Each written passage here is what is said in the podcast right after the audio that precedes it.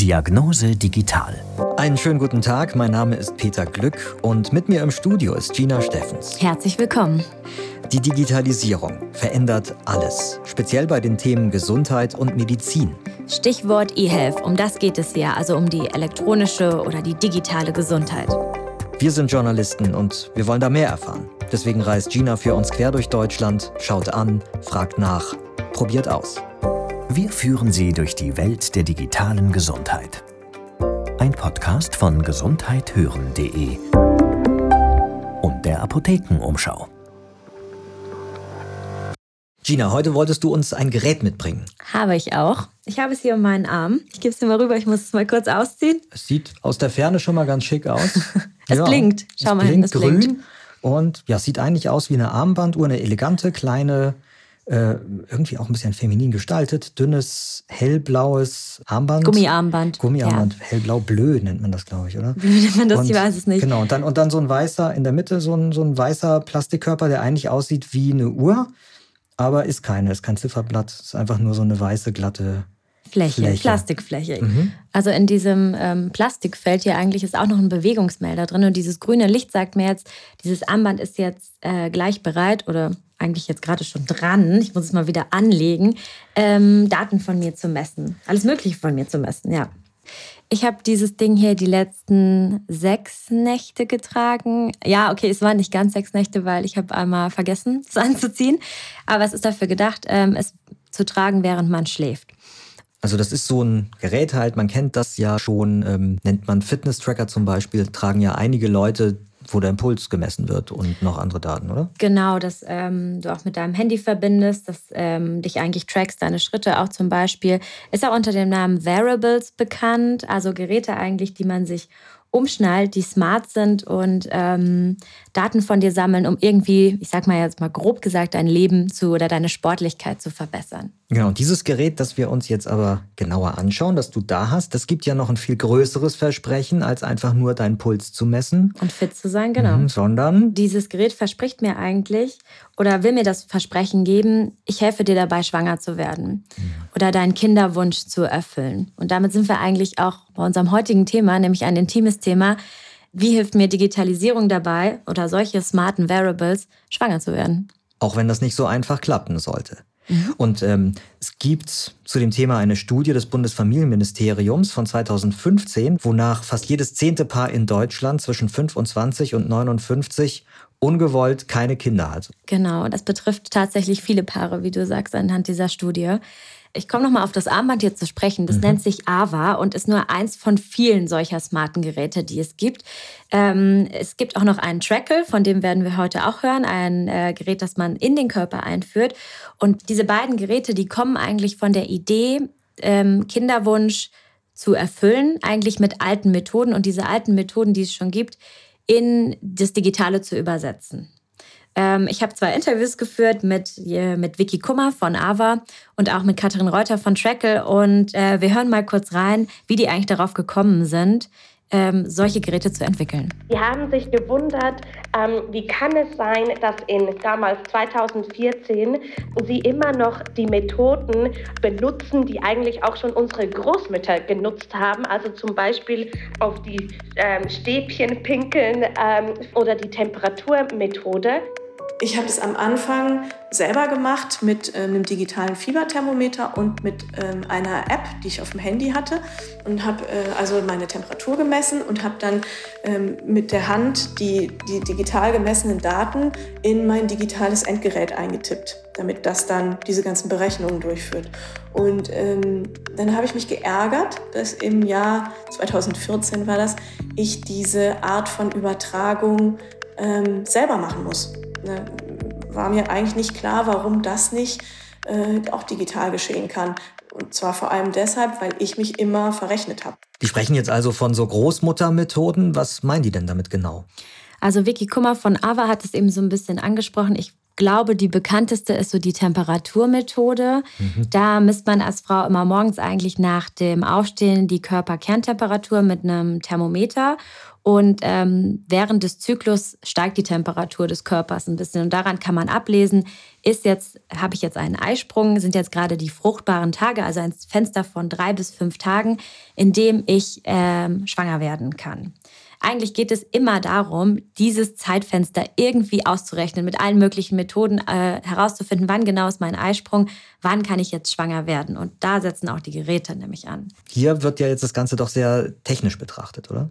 Äh, ja, wird es. Es wird eigentlich immer mit der Zahl gemessen. Den, der Zyklus der Frau ist eigentlich so das Messinstrument, das auch ganz viele Apps schon anwenden, in denen man seinen Zyklus einträgt, wann man seine Periode hatte und dann klassisch auch errechnet werden soll, wann der Eisprung ist. Es gibt ganz bekannte Apps, die heißen Flo oder Clue, die sind tausendmal runtergeladen worden. Mhm. Ich weiß jetzt nicht genau die Zahlen. Stiftung Warentest hat solche Zyklus-Apps äh, 2017 mal getestet. 18 von 23 waren mangelhaft. Mhm. Diese Variables wollen einen Schritt weiter gehen. Ähm, anders als die Apps. Die wollen wirklich ähm, Sicherheit geben, dadurch, dass sie ganz viele Sachen an dir messen.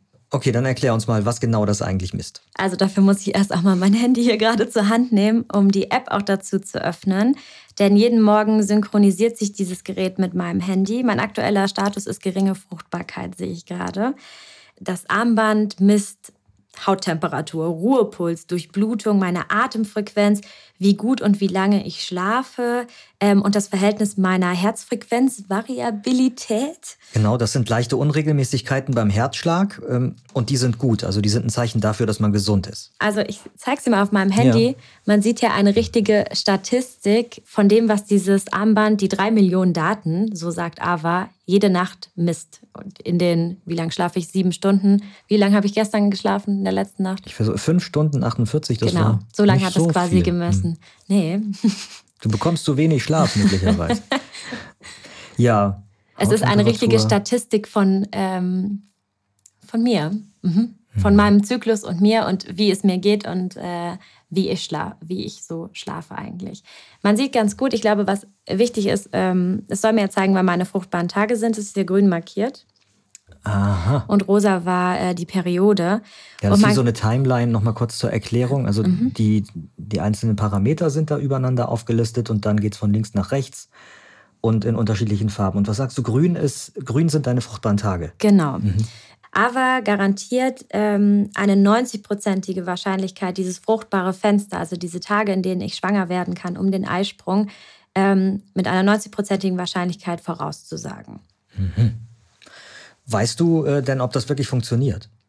Darüber habe ich mich auch mit Vicky Kummer unterhalten von Ava und sie hat Folgendes gesagt. Wir messen unseren Erfolg natürlich an Schwangerschaften. Wir haben einen Berechner sozusagen, wo wir sehen, wie viele Damen vom Ich möchte schwanger werden Modus in der App ähm, zum Schwangerschaftsmodus ähm, wechseln und dann da auch mehrere Monate bleiben und messen so eigentlich ähm, die Schwangerschaften, die passiert sind. Und wir zählen momentan über 33.000 Schwangerschaften weltweit.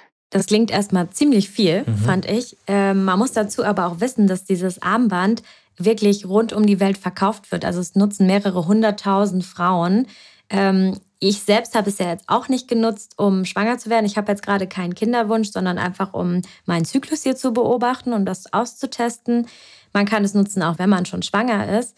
Ähm, aber Ava ist einfach wirklich weltweit bekannt. Es ist in den USA gestartet, wird in Asien verkauft, in Europa, wird mit einem Universitätsklinikum, es kommt ursprünglich aus Zürich, dort getestet. Ähm, also es ist einfach ein ziemlich großes Produkt. Jetzt hast du schon am Anfang verwiesen auch auf die diversen Tracking-Apps, die es ja gibt und die zum Teil kostenlos sind, aber laut Stiftung Warentest auch nicht immer gut funktionieren. Mhm. Wie ist das bei diesem AVA-Armband? Was kostet es? Also so ein AVA-Armband bekommt man ab 250 Euro. Also durchaus einiges an Geld, das man da zahlt. Wie steht es denn dann um das Thema Datensicherheit? Ja, also für die soll ich eigentlich damit auch bezahlen. Mhm. Das habe ich in meinem Interview rausgefunden, aber garantiert, diese Daten nicht an Dritte weiterzugeben.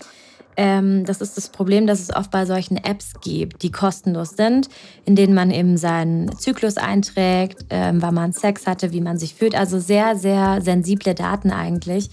Und wenn die kostenlos sind, können die weiterverkauft werden an soziale Netzwerke und so weiter. Mhm, ja, das möchte man, glaube ich, oder Frau auch nicht. Möchte man nicht, aber dahinter steckt natürlich ein ganz starker Gedanke oder ein starker Wert, besser gesagt.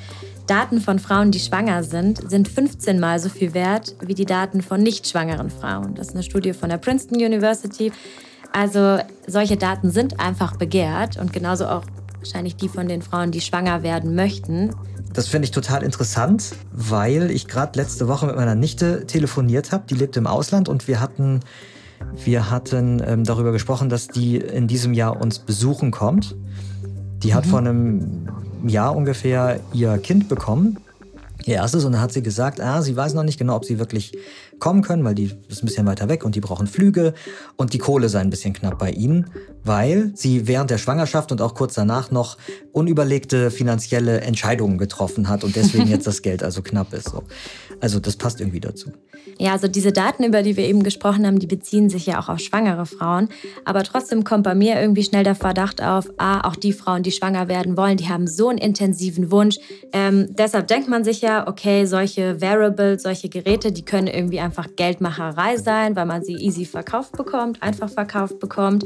Ähm, wir werden später da irgendwie auch nochmal drauf eingehen. Ich habe auch äh, mit einem Professor mich über diese Armbänder oder smarten Helfer unterhalten mit dem Professor Thaler von der Ludwig-Maximilians-Universität. Den habe ich im Kinderwunschzentrum in München besucht. Wir hören ihn später nochmal ausführlich, aber ja, und seine erste Einschätzung war diese. Das ist ganz interessant, weil man natürlich an der Hand ähm, auch Dinge diagnostizieren kann, die jetzt von Hautwiderstand, von Temperatur, zum Teil auch von Puls ähm, bestimmt werden. Das ist natürlich für Frauen interessant, die womöglich schwanger werden wollen. Also äh, da sind diese ähm, diese Devices da eine gewisse Hilfe. Also ich sag mal, euphorisch klingt anders. Wir kommen ja gleich nochmal auf das Gespräch aber ausführlicher zurück. Aber ist also jetzt dieses Armbandgerät, das du ausprobiert hast. Ähm, mhm. Du hast aber noch ein zweites Gerät kennengelernt, hast du ja gesagt. Genau, das nennt sich Trackle. Darüber habe ich mit Katrin Reuter gesprochen, die ist die Chefin von Trackle. Es ist ein Gerät, das man nicht außen am Körper trägt, sondern im Körper. Trackle als Produkt macht das mit einem kleinen Sensor, der ist ungefähr so groß wie ein Tampon. Den führen die äh, Kundinnen nachts vaginal ein. Sie tragen den, während sie schlafen weil ähm, der tiefste Körpertemperaturwert wird erreicht, wenn der Körper in Ruhe ist, also während man schläft. Und Trackle misst einfach regelmäßig, während es da im Körper verbleibt und guckt, was war denn der tiefste Wert, den der Körper in Ruhe erreicht hat. Und den zieht es zur Berechnung heran. Ähm, und das ist sozusagen die Funktionsweise. Ja, und Trackle ähm, arbeitet noch mit einer zweiten Methode. Das hier war jetzt einfach wieder eigentlich Temperatur messen, nur aus dem Inneren des Körpers. Ähm, das zweite ist der Cervix-Schleim. Ich weiß nicht, ob du weißt, was das ist. Also ganz ehrlich, ich weiß es nicht genau. Ich weiß, es hat was mit dem weiblichen Körper zu tun. Ähm, aber das war's dann auch. Also gerade wo da der Zusammenhang mit dem Kinderkriegen ist, ist mir nicht so richtig geläufig. Mhm. Also der Zervixschleim ist der Schleim, der aus dem Gebärmutterhals kommt. Eigentlich über den ganzen Zyklus, aber der verändert seine Konsistenz, seine Beschaffenheit. Mal ist der so ein bisschen klumpig oder trocken. Und wenn es Richtung Eisprung geht, also Richtung fruchtbare Tage, wird der flüssiger, spinnbarer. Und wenn man diese Konsistenz eben beobachtet und immer wieder testet und analysiert, dann kann man herausfinden, wann das fruchtbare Fenster kommt. Also die Analyse dieses Cervix-Schleims, dieses Beobachten des Schleims plus die Temperaturmethode, Temperatur messen, genau da setzt Trackle an. Diese Kombination, das nennt man die symptothermale Methode und das will Trackle eben digital bereitstellen. Meine Kollegin, die sagt immer, das ist so ein bisschen wie auf der Autobahn. Also äh, der optimiert die Reisebedingungen für die Spermien. Und das merkt man als Frau natürlich auch, dass dieser Schleim sich verändert. Ein bisschen wie auf der Autobahn, sehr schönes Bild. Also da kann ich mir wirklich was drunter vorstellen jetzt. Das macht so. es verständlicher, ja, ja auf jeden genau. Fall, wozu also, dieser Schleim eigentlich da ist. Dass der halt möglichst flüssig sein muss, damit, damit die Spermien halt eine gute Reise haben. Mhm. Okay, also der, die Konsistenz von diesem Schleim in Kombination mit der Temperatur. Genau. Ähm, also wenn ich diese Daten beide habe, dann kann ich die fruchtbaren Tage, dieses Zeitfenster, von dem du ja schon gesprochen hast, äh, auch gut treffen, sagen Genau, die. genau. Aber das verlangt natürlich auch von dir, dass du dich mit deinem Zervixschleim ich sag mal, auseinandersetzt. Also es ist Trackle, äh, kann man sich nicht einfach so um den, um den Arm legen, wie das Armband, sondern es verlangt von dir, dass du selbst ähm, weißt, welche Konsistenz oder Beschaffenheit jetzt dieser Schleim hat. Du musst den eigentlich selbst analysieren. Du musst mit deinem Körper schon ein bisschen vertrauter sein oder auch ähm, in der Lage sein, dich da richtig anzufassen. Das klingt so, als wenn Trackle jetzt so das Gerät ist, das die Frau eher benutzt, die schon ein paar Jahre älter ist, oder? Genau, also so hat es Katrin Reuter mir auch erzählt. Äh, sich Trackle überhaupt auszudenken, das kam aus ihrer persönlichen Erfahrung oder ihrer persönlichen Situation. Und sie hat es so erzählt. Ich habe die Pille abgesetzt und dachte, jetzt müssten irgendwie himmlische Chöre äh, erschallen und irgendwas Aufregendes passieren. Es passiert aber gar nichts und ich wurde auch nicht sofort schwanger. Und dann habe ich angefangen, mich mit der Fragestellung auseinanderzusetzen. Wann wird man denn eigentlich schwanger? Wann genau ist jetzt der ideale Zeitpunkt? Und dann bin ich auf die Methode gestoßen und habe noch ganz klassisch angefangen mit Papier und Bleistift. Habe dann erst das erste Kind bekommen und dann äh, das zweite Kind äh, und wollte nach dem zweiten Kind dann vor allem ganz dringend nicht mehr schwanger werden. Ich fand an dem, was sie jetzt gesagt hat, sehr interessant, dass deutlich wird, was für eine Illusion eigentlich die Pille transportiert dass man denkt, ich habe die jetzt vielleicht 10 Jahre genommen, 15 Jahre genommen, ich setze sie ab, schwupp, bin ich schwanger. Weil du das gerade ansprichst, das habe ich auch jetzt kürzlich erst verstanden, was die Pille eigentlich ist. Und es ist echt eigentlich erschreckend, wie wenig man da als Mann das auch begriffen hat. Dass nämlich die Pille ja die natürliche Periode verhindert. Das war mir auch ewig nicht klar. Also aus meiner Wahrnehmung, so als, mhm. als Mann nimmt eine Frau halt die Pille, verhütet dadurch und dann kommen aber irgendwann auch die Tage, dass das gar nicht die echten Tage sind, sondern dass man das mit der Pille komplett steuert.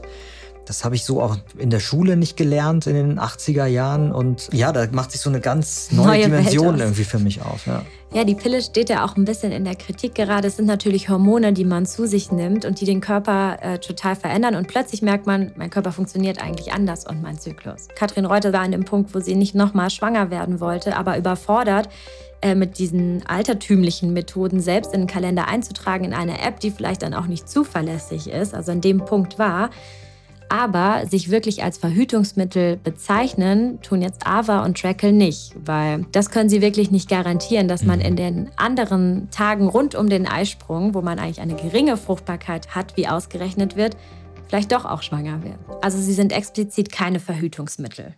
Diese ganzen Daten da im Blick zu behalten, hat dich das nicht manchmal auch überfordert? Ja, ein bisschen schon. Ich habe ja schon gesagt, dass ich halt auch mal vergessen habe, das Armband ähm, anzuziehen. Ja, auf jeden Fall. Ich war ja jetzt in der Situation, dass ich jetzt keinen Kinderwunsch habe. Also eigentlich bist du nicht die Zielgruppe für dieses Armband. Klar hat die Zielgruppe Kinderwunsch, das ist das eine. Ähm, aber es gibt sehr spezielle Unterschiede eigentlich. Das ist mir im Interview mit Ava aufgefallen, weil dieses Produkt eben international unterwegs ist, international verkauft wird. In den USA sind nämlich die Frauen eigentlich so alt wie ich, ja, also Mitte 20, weil da früher geheiratet wird. Ähm, in Asien selbst wird dieses Produkt als was ganz anderes vermarktet als hier, also eher als Hilfsmittel, deinen Körper besser kennenzulernen, mehr über dich zu erfahren, weil Themen wie Kinderwunsch, Menstruation, Zyklus Tabuthemen sind oder stigmatisierter ähm, bis hin zu Europa. Darüber hat äh, Vicky Kummer Folgendes gesagt. In Europa sehen wir mittlerweile, dass sehr viele Frauen, die AVA nutzen, ähm, nicht mehr verheiratet sind, sondern da sieht man, ähm, da gibt es verschiedene neue Familienmodelle, weg von dem traditionellen. Ähm, da sind die, die Damen auch ein bisschen älter, also alles so ab 33 bis 42. Das ist sehr interessant. Also in Europa sind die Frauen tendenziell älter, Karriere steht mhm. einfach mhm. lange auch im Mittelpunkt bei vielen. Die Kinder kommen also ein bisschen später. Klar, also wenn man auch studiert, dauert das Studium ja auch ein bisschen länger, dass man jetzt noch nicht ähm, mit 22 fertig ist mit der Ausbildung und schon drei Jahre Berufserfahrung hat und jetzt denkt, jetzt ist der Moment, um Kinder zu bekommen. Das verschiebt sich einfach weiter nach hinten. Ich denke auch, dass wir es uns mittlerweile gewohnt sind, alles etwas kontrollieren zu wollen. Das sieht man ja auch in den ganzen Wearable- und Fitness-Tracker. Ähm, Welt, ähm, dieser Wille, uns ähm, ja, ein bisschen zu kontrollieren, zu spüren, so ein bisschen ähm, diese, äh, ja, dieses Interesse am, am eigenen Selbst. Also ganz ehrlich, das finde ich jetzt ein bisschen merkwürdig, weil sie sagt jetzt, sie spricht jetzt auf der einen Seite von kontrollieren, also von Kontrolle und dann wieder vom eigenen Körper und sich ein bisschen spüren. Das passt für mich einfach nicht ganz zusammen, weil ich kann nun mal den Körper nicht, nicht komplett kontrollieren. Ähm, hier kommt eigentlich schon das große Problem heraus. Es ist eigentlich einfach ein Dilemma, dass äh, der weibliche Körper nicht mit den eigenen Wünschen mitgeht oder sich so mitentwickelt, dass man einfach noch länger fruchtbar ist. Und das ist ein Thema, über das ich lange mit Professor Thaler ähm, gesprochen habe, als ich bei ihm im Büro war im Kinderwunschzentrum. Also eine Frau mit 42 hat pro optimalen Zyklus, also zum optimalen Zeitpunkt, mit dem optimalen, äh, optimalen Mann ist es hoffentlich immer, aber mit dem Mann auch, der völlig gesund ist und, und, und, und gut bewegliche, ausreichend äh, gut geformte Spermien hat, alles optimal. Jetzt raten Sie mal, was deren Chance pro Zyklus ist, schwanger zu werden. Vielleicht bei so 20, 30 Prozent noch? Da sind Sie alle extrem optimistisch. Das sind die Daten für 20-Jährige, für 25-Jährige. Aber so ab 40 gehen die Chancen pro Zyklus in den ziemlich kleinen einstelligen Prozentbereich. Ja? Und das können Sie jetzt mit dem Variable nicht optimieren. Besteht da nicht die Gefahr, dass man mit so einem Variable wichtige Zeit auch verschwendet? Ich habe den Eindruck, dass wir mit dem Variable oder, oder in unserer irgendwo auch Gläubigkeit, dass die Elektronik, dass, die, dass das Internet, dass die Informationen, die wir uns da zum Teil ja auch besorgen können, dass die mehr wir für jede Fragestellung die richtige Antwort haben. So nach dem Motto, ja, das hilft mir dann auch, wie ich jetzt hier äh, obwohl ich womöglich 45 bin, ganz schnell auch dann schwanger werde. Und diese Variables, die können einem sicherlich äh, den einen oder anderen Hinweis geben, aber ganz sicher nicht den entscheidenden. Ähm, und vor allem, und da haben Sie vollkommen recht, ist meines Erachtens schon auch eine gewisse Gefahr, dass man dann mit Dingen sich womöglich viel zu lange abgibt. Genau, es kann ja äh, vor allen Dingen auch an Faktoren liegen, an die man in dem Moment gar nicht unbedingt denkt. An der Spermienqualität des Mannes zum Beispiel. Dann ist Tracking auch überhaupt keine Hilfe. Da kannst du dir so viele Armbänder äh, umlegen, wie du möchtest. Ja, da kann es dran liegen. Oder wenn die Frau vielleicht auch körperlich irgendwie Schwierigkeiten mhm. hat oder nicht schwanger werden kann. Da will ich eine ganz klare Information haben. Gibt es einen Eisprung, ist das Ei reif. Und das äh, bietet mir ehrlich gesagt keine dieser äh, ich sage es mal aus meiner Sicht, oberflächlichen Betrachtungsweisen. Das Gegenargument ist, wenn ich mich jetzt ähm, versuchen würde, in die Rolle einer Frau zu versetzen, die schwanger werden möchte, würde ich wahrscheinlich auch erstmal ein harmloses Gerät im ersten Schritt ausprobieren, weil mein Gedanke wäre, oh, bevor ich in ein Kinderwunschzentrum gehe, was äh, mich psychisch wahrscheinlich schon auch mehr mitnimmt, körperlich auch, finanziell, ähm, Hormonbehandlung, dann wäre mein erster Gedanke, ach, ich probiere erstmal ein Gerät aus. Das sind ja schon also ich verstehe Ihren Gedankengang und widerspreche dennoch. Es ist ja nicht so, dass man jetzt in dem Moment, wo man die Tür des Kinderwunschzentrums hinter sich schließt, äh, und zwar von innen hinter sich schließt, dass man dann automatisch in irgendwelche Hormonbehandlungen eingeschleust wird und die eh nichts anderes machen können als, als ähm, IVF, ICSI, künstliche Befruchtung und sonst was. Ist ja nicht so.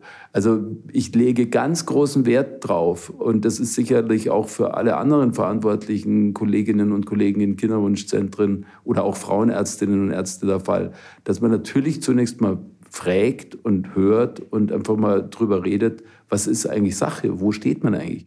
Das kann ich mir vorstellen, ist für den einen oder anderen äh, tatsächlich beruhigend zu hören. Ich kenne auch nur Geschichten aus dem Bekanntenkreis, wo Leute eben im Kinderwunschzentrum waren und dann das volle Programm quasi dann durchlaufen mussten. Ähm, und das, äh, ich kann da nur aus Erzählungen berichten, kann einfach mega belastend sein. Und gerade für die Frauen, diese Hormonbehandlung, die krempelt einfach alles um und das scheint äh, wirklich nicht, nicht einfach zu sein, das durchzuhalten. Das dauert einfach, es kann auch dauern, das klappt halt oft nicht auf mhm. Anhieb. Das zieht sich dann teilweise über anderthalb Jahre und ähm, also diese Angst, die da viele haben, die kann ich schon verstehen, weil das sind die Geschichten, die man oft hört. Genau mit dem gleichen Denken bin ich ja auch hingegangen und eigentlich mit dem Argument, okay, das ist alles äh, so, so, so viel teurer als jetzt ein smarter Helfer. Dagegen ja eigentlich noch ein Schnäppchen. Das ist ja auch noch ein Aspekt, die hohen Kosten, klar. Professor Thaler hat dann auch noch einen ganz wertvollen Tipp, sage ich mal, mitgegeben, ähm, als er sagte, wenn man zweimal die Woche Geschlechtsverkehr hat, also ein ganz normales Liebesleben mit seinem Partner führt oder seiner Partnerin, dann kann man das Fenster, weil sich Spermien ja auch ähm, im weiblichen Körper halten, dieses fruchtbare Fenster kann man dann nicht verfehlen. Das ist jetzt natürlich so die optimale Beziehungssituation zum Kinderkriegen. Es gibt aber auch andere optimale Beziehungsmodelle, aber vielleicht dann nicht zum Kinderkriegen, wenn man zum Beispiel eine Fernbeziehung hat oder beruflich viel unterwegs ist, also sich eben nicht so viel sieht. Da waren wir uns einig. Also da kann das Gerät wirklich, wirklich helfen und ist sinnvoll. Wir hatten das Thema vorhin ja schon. Wenn schon ein Kind da ist, dann ganz ehrlich, kann ich aus eigener Erfahrung schon sagen, da hast du auch so viel zu tun, dann brauchst du keine Fernbeziehung. Da reicht einfach diese Belastung zwei Jobs und Kind versorgen, vielleicht sogar noch ein Haustier. Da kommst du auch nicht, äh, sorry, da kommst du nicht zweimal äh, die Woche dazu. Aber ja, das nur so am Rande. Mein Name ist Peter Glück. Ich bin Gina Steffens. Und wenn Ihnen diese Folge gefallen hat, dann lassen Sie uns bitte eine gute Bewertung da, da freuen wir uns. Ansonsten finden Sie weitere Infos zum Thema eHealth jederzeit auf digitalratgeber.de und gedruckt bekommen Sie den Digitalratgeber auch in Ihrer Apotheke. Diagnose Digital, ein Podcast von gesundheithören.de und der Apothekenumschau.